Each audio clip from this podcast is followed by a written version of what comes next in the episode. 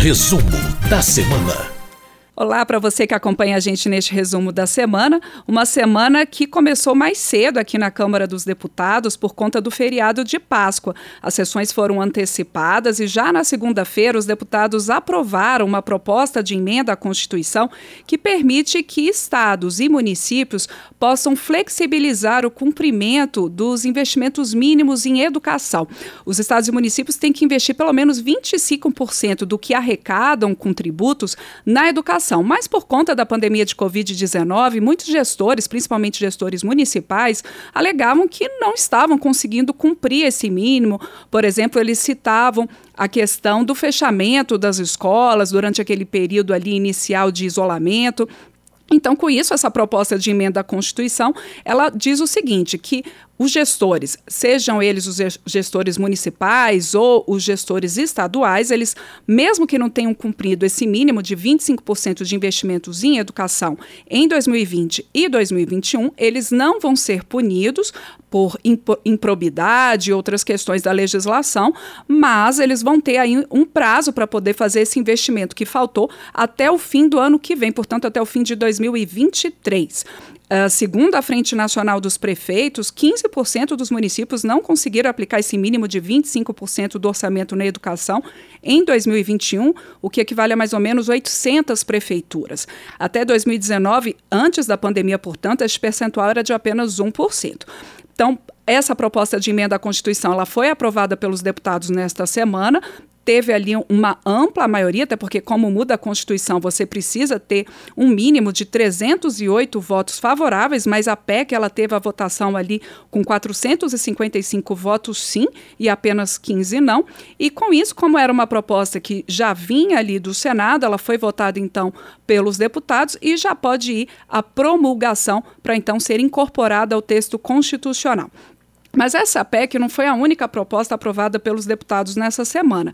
Os deputados também votaram uma medida provisória, e aí também relacionada, de certa forma, à educação, que é uma medida provisória que muda as regras do ProUni, o programa Universidade para Todos. A MP 1075, entre outras mudanças, ela diz o seguinte, que uh, estudantes que venham de escolas particulares, mesmo que não tenham tido bolsa de estudo uh, no seu período ali da educação básica, é, eles podem é, ingressar por meio do ProUni em universidades, em faculdades particulares. Hoje, vamos relembrar aí, quem que pode é, ingressar na faculdade particular por meio do ProUni, que garante ou bolsa parcial ou bolsa total de estudos. O público-alvo hoje são aqueles estudantes que tenham cursado o ensino médio todo em escola pública ou com bolsa integral em instituição privada e eles têm que ter ali uma renda familiar mensal per capita de até um salário mínimo e meio, para o caso de bolsa integral, e de até três salários mínimos por, é, no caso de bolsa parcial. Essa regra aí da renda mínima da família, ela continua, mesmo que o estudante tenha cursado é, o seu ensino médio na escola particular, mesmo que sem bolsa, para ele poder ter acesso ao ProUni, ele continua tendo que ter essa regra aí da renda familiar. Só que aí a, a, acontece que, né, por essa medida provisória, então, esses estudantes que tenham vindo de escolas particulares, eles passam a entrar na fila do ProUni, eles vão para o fim da fila, porque na classificação do programa continuam tendo ali prioridade as pessoas né, com deficiência, professores da rede pública, estudantes que tenham cursado integralmente ou parcialmente ensino médio em escolas públicas. É, outra mudança trazida aí pela MP 1075, que foi aprovada pelos deputados nesta semana, é que ela também ela prevê uma separação da quantidade de bolsas destinadas a cotas para pessoas com deficiência das cotas socio-raciais. Quer dizer, hoje essa quantidade de bolsas ali para os cotistas, ela, ela segue a proporção de pessoas que se autodeclaram pertencentes a qualquer um dos grupos, né, é, para essas bolsas ou bolsas de cotas socio-raciais ou de pessoas com deficiência, mas não havia ali essa diferenciação. Por essa medida provisória passa a ter essa diferenciação, você analisa ali pelos dados do IBGE o percentual então de pessoas com deficiência, de pessoas negras, pardas, indígenas e aí por essa proporção você distribui essas cotas dentro do ProUni. Essa modificação no ProUni, por meio da medida provisória 1075, ela teve um apoio no plenário, um apoio significativo. O próprio relator, deputado Atila Lira, do PP do Piauí, ele lembrou que é, essas mudanças são importantes, inclusive, para que sejam preenchidas as vagas que sobram do ProUni. Ele trouxe um dado em plenário que, em 2018, o ProUni chegou a atender 2 milhões e meio de alunos e que o programa atendeu 80% das vagas, quer dizer, 20% ficaram remanescentes e poderiam ter sido aproveitadas. E por isso essa modificação de agora é uma tentativa de que essas vagas remanescentes, então, elas sejam preenchidas. A medida provisória 1075 ainda depende da análise dos senadores. E, por fim, outra proposta, outro projeto aprovado pelos deputados nessa semana é o projeto que é do Senado e passou por então agora pela análise dos deputados, que ele prevê é, modificações no Programa Nacional de Apoio às Microempresas e Empresas de Pequeno Porte, o PRONAMP.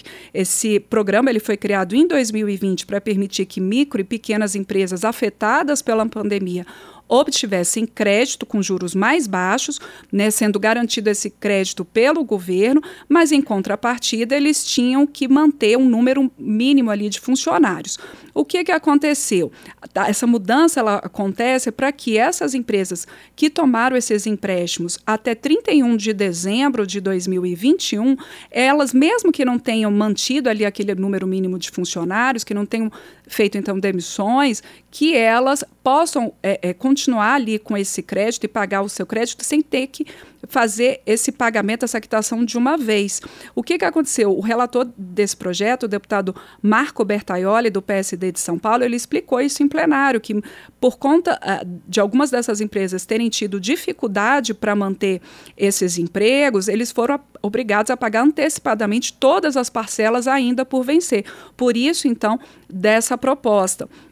É, outra modificação feita por esse projeto é que o fundo garantidor do Pronamp o FGO ele passa a ser permanente, quer dizer, esse fundo garantidor que o governo coloca para dar a garantia do crédito a essas empresas, as microempresas e empresas de pequeno porte, que são quais? São aquelas com receita bruta menor que 360 mil reais por ano, no caso das microempresas, e aquelas com receita de até 4 milhões e 800 mil reais por ano, no caso das pequenas empresas. Essa proposta ela também recria e amplia um outro programa, que é o programa programa é, de estímulo ao crédito, conhecido como PEC. Inicialmente, esse programa ele tinha acabado no ano passado e era destinado originalmente a microempreendedores individuais, micro e pequenas empresas, produtores rurais e cooperativas e associações de pesca e de marisqueiros, com receita máxima de 4 milhões e meio de reais.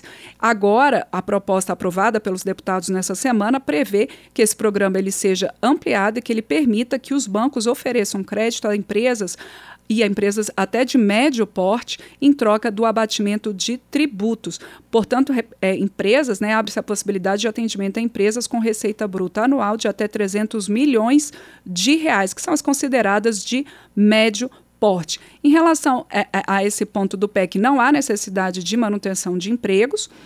No caso do Pronamp, como eu disse, não haveria necessidade de manutenção de empregos para quem tomou empréstimo até 31 de dezembro do ano passado, mas quem tomou empréstimo a partir deste ano já teria que cumprir aquele mínimo de funcionários. No caso desse outro programa, o PEC, como a garantia não é dada pelo governo, é dada pelas próprias empresas que tomam crédito, nesse caso, não é, não há essa contrapartida de manutenção de emprego. Esse ponto chegou a, a ter algumas críticas em plenário, mas o relator, Marco Bertaiolo, Bertaioli colocou exatamente esse ponto de que, nesse caso do PEC, a garantia ela é dada pela própria empresa e não pelo fundo garantidor ali do governo. Essas então foram as propostas aprovadas nessa semana pelos deputados, como eu disse, semana mais curta por conta do feriado de Páscoa, mas que os deputados anteciparam as votações e puderam então analisar essas propostas. Eu agradeço muito a quem acompanha a gente toda semana aqui no resumo da semana comigo, Ana Raquel Macedo.